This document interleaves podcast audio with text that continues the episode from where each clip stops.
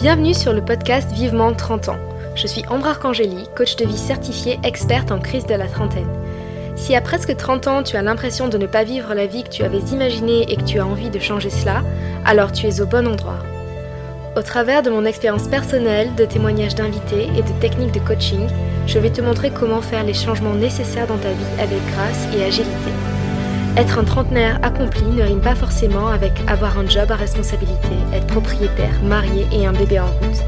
Avoir 30 ans et être épanoui, c'est surtout créer et mener la vie de ses rêves à soi. Alors, c'est parti pour l'aventure. Bonjour et bienvenue dans cet épisode 2 de Vivement 30 ans. Dans ce deuxième épisode, on va parler spécifiquement de ce qu'est la crise de la trentaine, quels en sont les déclencheurs, les causes, quelles sont les problématiques auxquelles on fait tous face, et surtout je vais t'expliquer comment voir cette crise comme une opportunité d'aller mieux plutôt que comme un moment horrible à traverser. Et donc pourquoi aborder ce sujet est si important pour moi? Ah bien parce que pendant ma crise de la trentaine, j'ai ressenti beaucoup de solitude, d'incompréhension. Donc euh, j'ai envie d'en parler justement pour aider les gens à être moins seuls et à traverser ce moment euh, qui se veut difficile. Et j'ai décidé de devenir coach euh, crise de la trentaine pour aider justement les gens qui ont vécu ça, qui sont en train de vivre ça, à traverser ce moment-là en fait. Et je me suis équipée d'outils mindset du subconscient pour faciliter la transition. En début d'année dernière, quand j'étais moi-même dans ma quête de mission de vie et en pleine remise en question, j'ai écouté une interview qui a changé ma vie. Je vous la mettrai en lien euh, dans la bio. C'est l'interview de Sarah Blakely, la directrice de la marque Spanx, qui expliquait comment elle avait trouvé sa vocation. Elle a donné un conseil pour trouver sa mission de vie et un travail qui aurait vraiment du sens à nos yeux.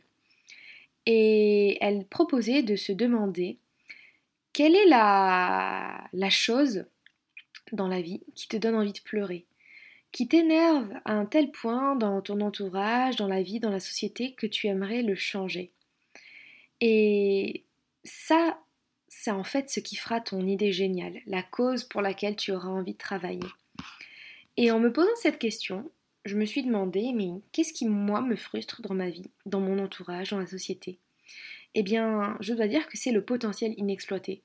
Que ce soit mon propre potentiel, que je trouvais complètement inexploité dans ma précédente carrière, le potentiel des gens autour de moi, que, que je voyais que je vois malheureux dans la finance par exemple, alors qu'ils ont une fibre artistique euh, de dingue ou une facilité de communication complètement euh, inexplorée, ou plus généralement dans la société, quand je vois qu'à 30 ans, beaucoup d'entre nous ont tout simplement renoncé à être heureux au boulot, euh, qui se sont fait euh, une raison et associent le boulot avec la torture et le week-end avec la libération.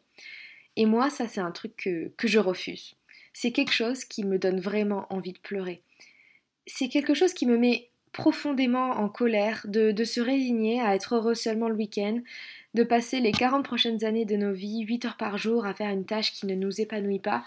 Et ça, c'est vraiment non pour moi.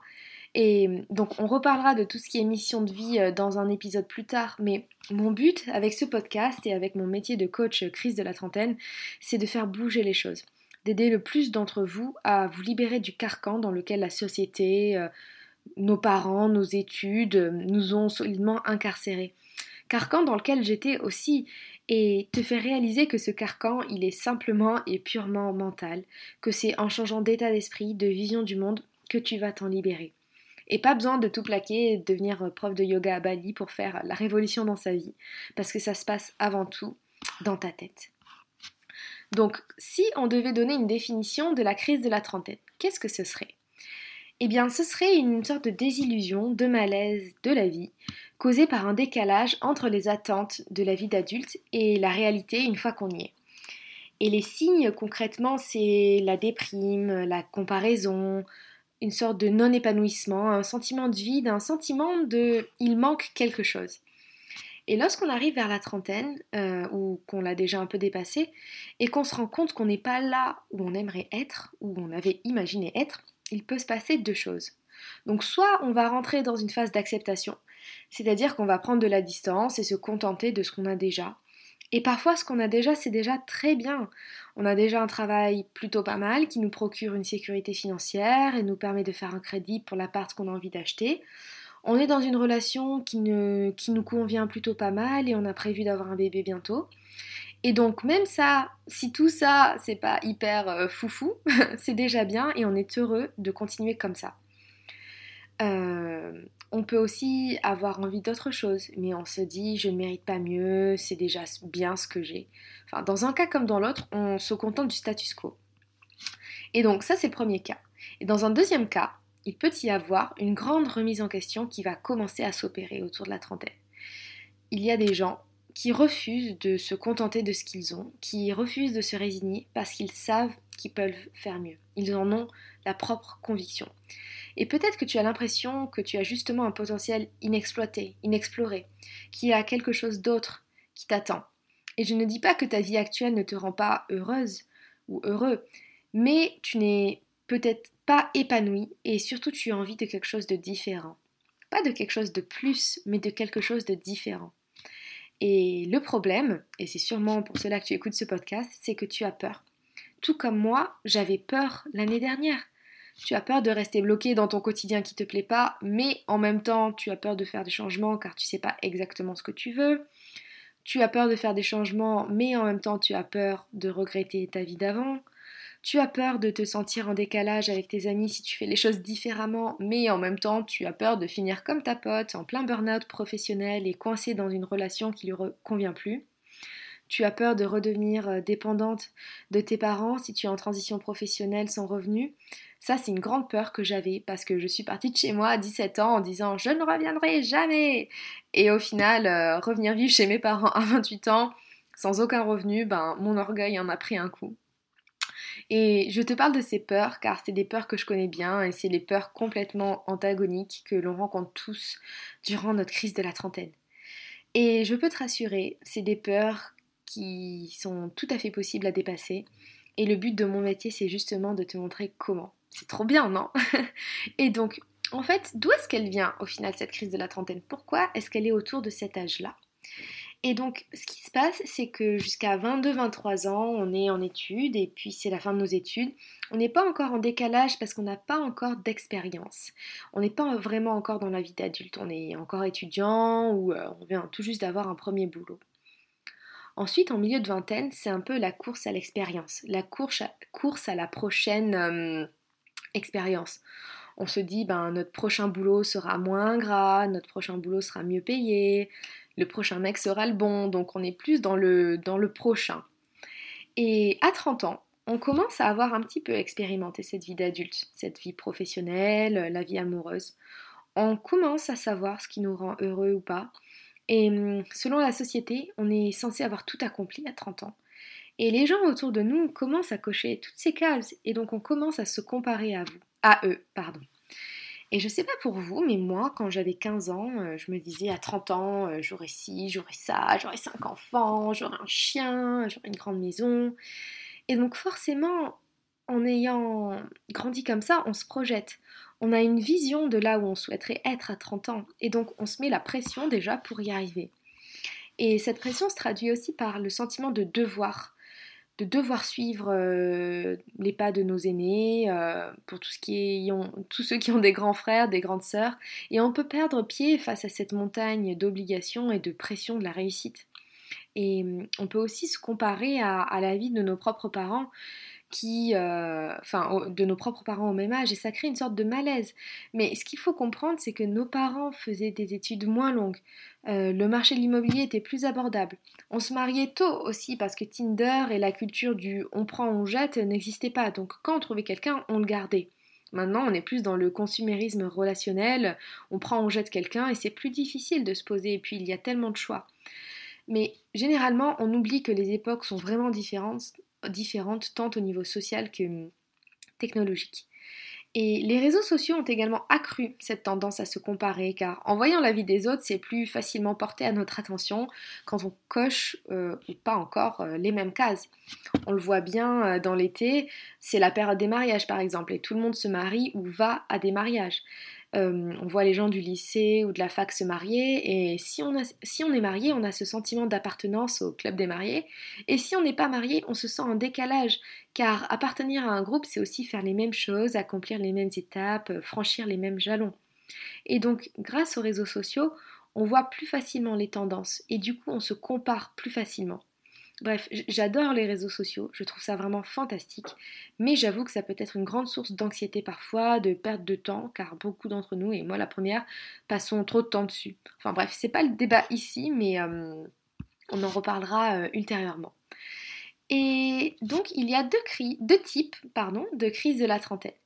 Et je suis arrivée à cette conclusion par moi-même, à force d'interviewer des gens, à force de réflexion et à force de recherche. Et puis il y a quelques jours, j'ai vu que ça avait été théorisé par euh, Oliver Robinson de l'université de Greenwich. Et donc il y a deux types de crise de la trentaine. Et peut-être que tu vas te reconnaître dans l'une d'entre elles. Il y a la phase locked-in et la phase locked-out, la crise locked-in et la crise locked-out. Et dans la crise locked-in, c'est que c'est quand on arrive à un idéal et sur le papier, c'est top, mais que c'est pas du tout ce qu'on pensait que ce serait. Euh, on n'est pas épanoui, on a une grosse désillusion de tout ce qu'on a, et euh, avoir toutes ces choses, en fait, n'a pas du tout euh, l'effet anticipé. Et donc on se sent prisonnier d'une vie qu'on croyait parfaite, mais qui ne nous convient pas du tout. Et là, on a envie d'en sortir, mais on se sent un peu prisonnier de cette vie, de cette prison dorée.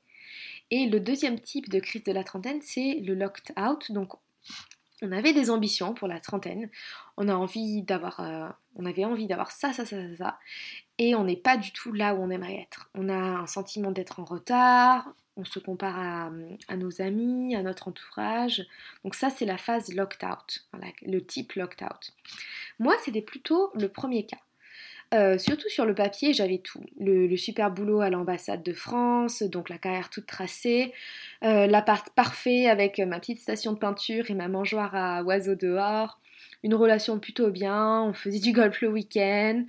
Enfin bref, mon groupe de potes avec lequel j'allais boire des verres et je partais en week-end de temps en temps euh, était super. Enfin la vie idéale quoi. Mais une fois arrivé à ce stade, une fois avoir coché toutes ces cases de la trentenaire accomplie, je n'étais pas du tout épanouie. Alors j'étais heureuse, mais je n'étais pas épanouie. Et c'est là qu'il faut faire une différence. Le bonheur, le fait d'être heureux, c'est avoir une sensation de joie. C'est une émotion. Euh, donc une émotion, c'est temporel, temporaire, c'est superficiel.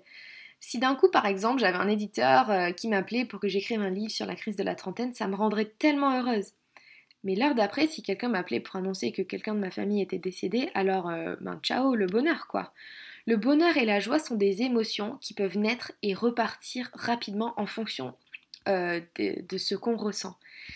D'un autre côté, l'épanouissement, c'est quelque chose de plus sous-jacent. Ça fait partie de quelque chose de plus grand. Et donc par conséquent, l'accomplissement et le fait de se sentir épanoui c'est plus qu'un simple bonheur. C'est une joie profonde et c'est attenant à un but qui va au-delà de soi, qui nous dépasse. Pour moi, c'est aussi relier le travail euh, que l'on fait à notre mission de vie, parce que ça, c'est deux choses différentes. Et donc, le bonheur, c'est le sentiment d'être heureux. Et le bonheur consiste à choisir des activités en fonction du degré de bonheur que ces activités vont nous apporter. Alors que d'un autre côté, l'épanouissement se concentre sur les choses qui rendent notre vie plus significative et utile. Pour moi, ma définition du fait d'être épanoui tient à ce sentiment d'être utilisé à bon escient, que les qualités que j'ai et qui me sont propres sont mises à profit pour changer quelque chose dans le monde, aussi petite soit-elle, hein. et hum, que je ne suis pas sur cette terre pour rien, que ce que je fais a du sens et sert une cause qui me dépasse. Pour moi, c'est ça la définition d'être épanoui. Et souvent, pendant la crise de la trentaine, on a envie de ce sentiment d'épanouissement on capte que ce n'est pas les responsabilités de ce job qui vont nous faire nous sentir utiles, que c'est pas gagner tant d'argent qui va nous faire nous sentir accomplis, que ce n'est pas en ayant tel ou tel nombre d'amis que notre existence va sembler importante. On touche du doigt ces choses qui, pensait-on, allaient nous épanouir et on capte que ce n'est pas du tout le cas. Et là, on se dit, mais, mais mince, qu'est-ce qu'il faut que je fasse alors pour me sentir euh, épanouie? Et c'est là en fait que la remise en question euh, et que la quête commence. Et donc maintenant, on va parler des déclencheurs. Souvent, la crise de la trentaine est un processus progressif. On ne se réveille pas du jour au lendemain avec l'envie de tout envoyer péter ou le sentiment de ne pas être épanoui. Et la plupart du temps, c'est donc graduel. Souvent, on pense que c'est juste un passage à vide. Et d'ailleurs, euh, je vais publier un petit épisode euh, spécial prochainement pour faire la différence entre une vraie transition ou juste un passage à vide. Mais souvent, on se dit que ça va passer, et puis ça passe pas, et puis ça va mieux, et puis ça repète, jusqu'au moment où on n'en peut plus, qu'on réalise que c'est pas juste un passage à vide, mais qu'on a vraiment besoin de changements profonds, de fond.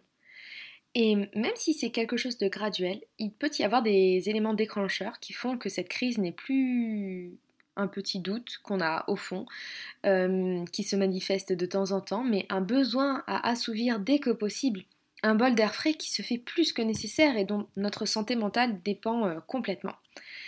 Et donc un déclencheur, ça peut être euh, des amis qui se marient et qui te font réaliser que si tu n'as pas envie de te marier avec ton copain, c'est qu'il y a peut-être un souci ou pas, euh, des amis qui ont des enfants et qui te font réaliser par exemple euh, que la personne avec qui tu es n'est peut-être pas la bonne, ou qui te font réaliser que toi tu n'as pas envie d'enfant alors que tu pensais en avoir envie.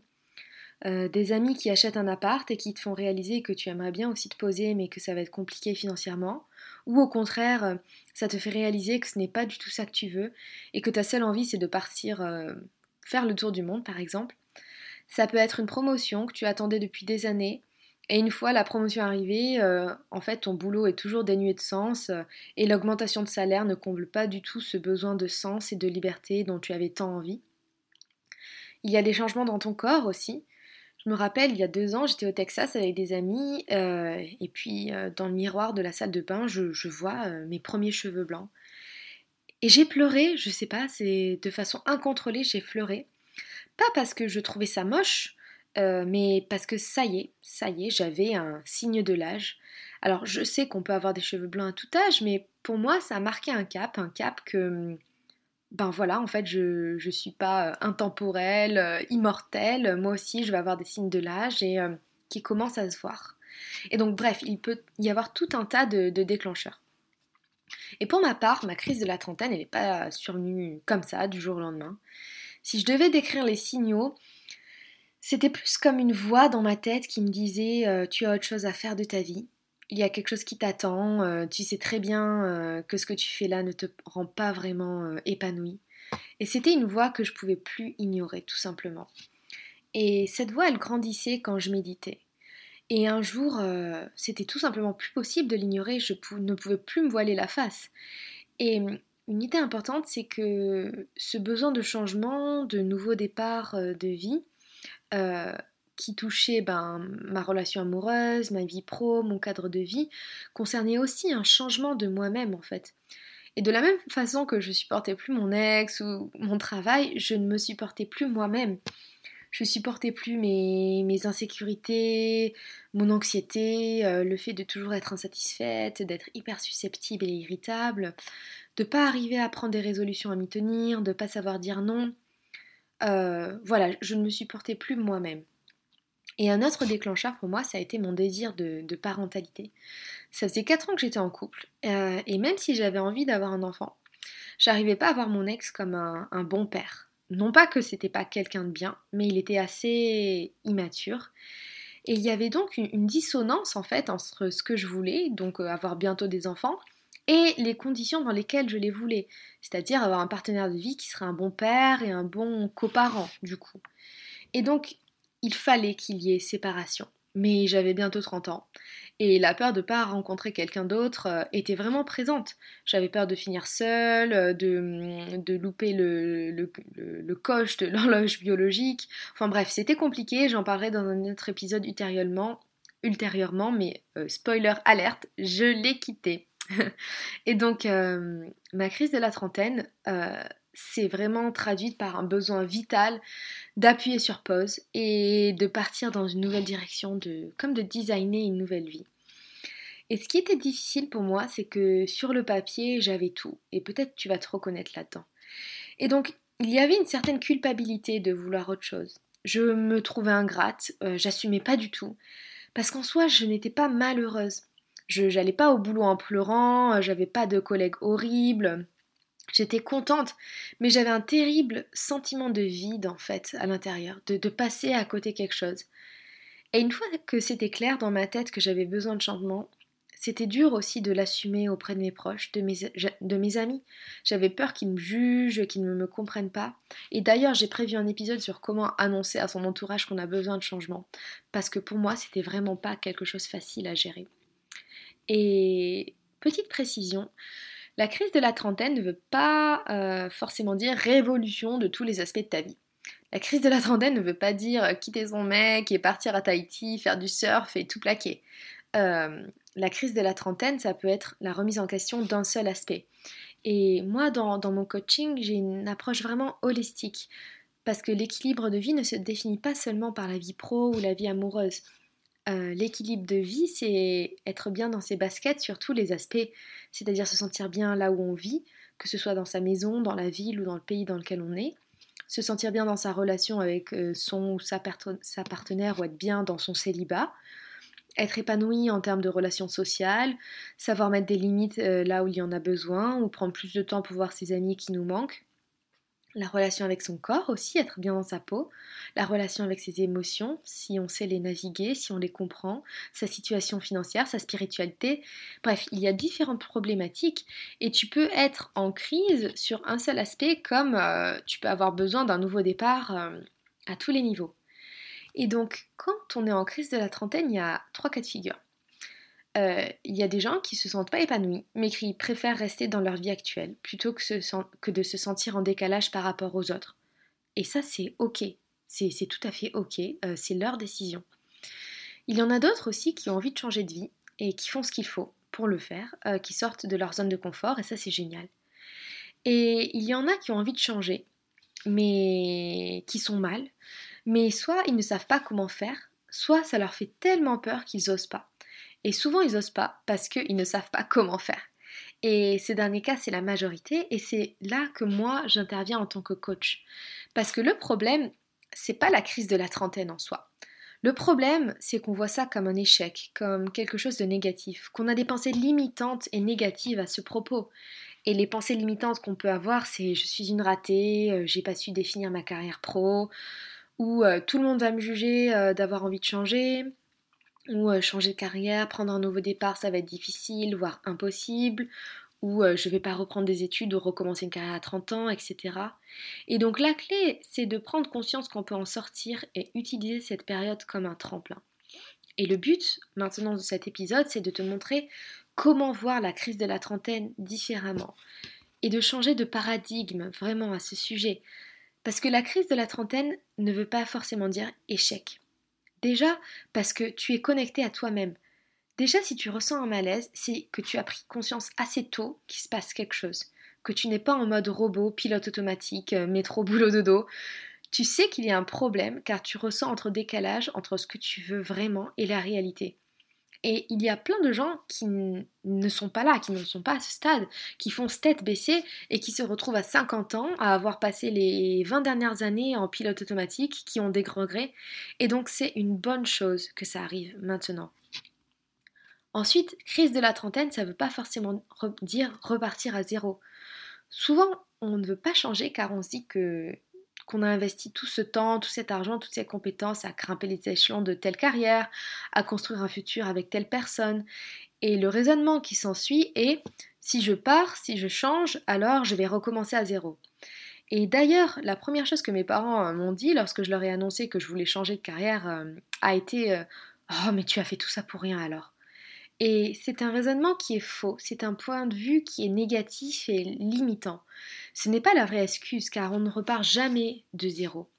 Parce qu'en termes de carrière, même si tu changes complètement, et ce qui a été mon cas, je suis donc passée de la diplomatie culturelle au coaching de vie, j'ai pu répliquer de nombreuses compétences que j'ai apprises euh, dans mon métier d'avant à mon métier de maintenant. Alors certes, je n'ai plus le même réseau, j'ai plus mon bureau à l'ambassade, mais mes compétences, je les ai toujours et elles sont transposables. Surtout que de nos jours, à moins d'avoir un métier très technique, comme dans le médical, euh, chirurgien du cerveau, ingénieur, enfin bref, il y a beaucoup de compétences qui relèvent des soft skills, c'est-à-dire notre productivité, notre sens de l'organisation, notre façon de communiquer, notre capacité à négocier, etc et du bon sens. Et souvent, quand on a un nouveau travail, c'est en arrivant dans la boîte qu'on apprend comment ça fonctionne. Parce que une fois que tu as décidé du nouveau métier euh, que tu veux faire, il y aura forcément des compétences transposables. Donc tout n'est pas perdu. Et aussi, l'expérience passée peut te servir de filet de sécurité s'il y a une période de flottement, si tu n'es pas sûr de là où tu veux aller. Et ensuite, et c'est ce qui s'est passé pour moi, c'était plutôt l'inverse. C'est parce que j'ai fait tout ça que j'en suis arrivée là. Euh, si je n'avais pas eu et pas fait cette carrière, si je n'étais pas allée au bout de mes études, je n'aurais jamais su que j'allais, ce que j'allais trouver euh, au bout n'allait pas me convenir. Si je n'étais pas allée dans cette voie de la diplomatie, peut-être je me serais demandé toute ma vie si ça aurait pu me convenir. Et maintenant que je l'ai fait, j'ai aucun doute et je ne regrette pas du tout. Vraiment, je ne regrette rien. Et quand on change de mec, c'est pareil, les, souvenirs, l'intelligence émotionnelle, les bons moments qu'on a eus avec la personne ne s'annulent pas au moment où on se sépare. Et de toutes ces expériences, surtout ce que j'ai gagné, c'est je suis plus au clair sur ce qui ne me convient pas, sur ce que je ne tolère plus, ce que je n'accepte plus, même si euh, je ne savais pas ce que je voulais encore exactement. Et la crise de la trentaine, c'est vraiment un tremplin. Et ma mission, c'est que tu réalises euh, que la crise de la trentaine, c'est justement un fantastique tremplin, une fantastique opportunité de créer une vie avec laquelle tu es complètement aligné et surtout le bon moment pour le faire. Parce que la crise de la trentaine, au final, a plein d'aspects positifs. La crise, c'est un moment d'introspection, de partir à la quête de soi-même et de qui on est vraiment. Et lorsqu'on est dénué de nombreuses étiquettes, euh, la copine de, la chargée de développement de, la fille qui vit à l'étranger, c'est le moment de se demander mais qui sommes-nous une fois que toutes ces choses ne nous définissent plus? Et j'irais même jusqu'à dire que la crise de la trentaine, c'est vraiment la meilleure chose qui puisse t'arriver.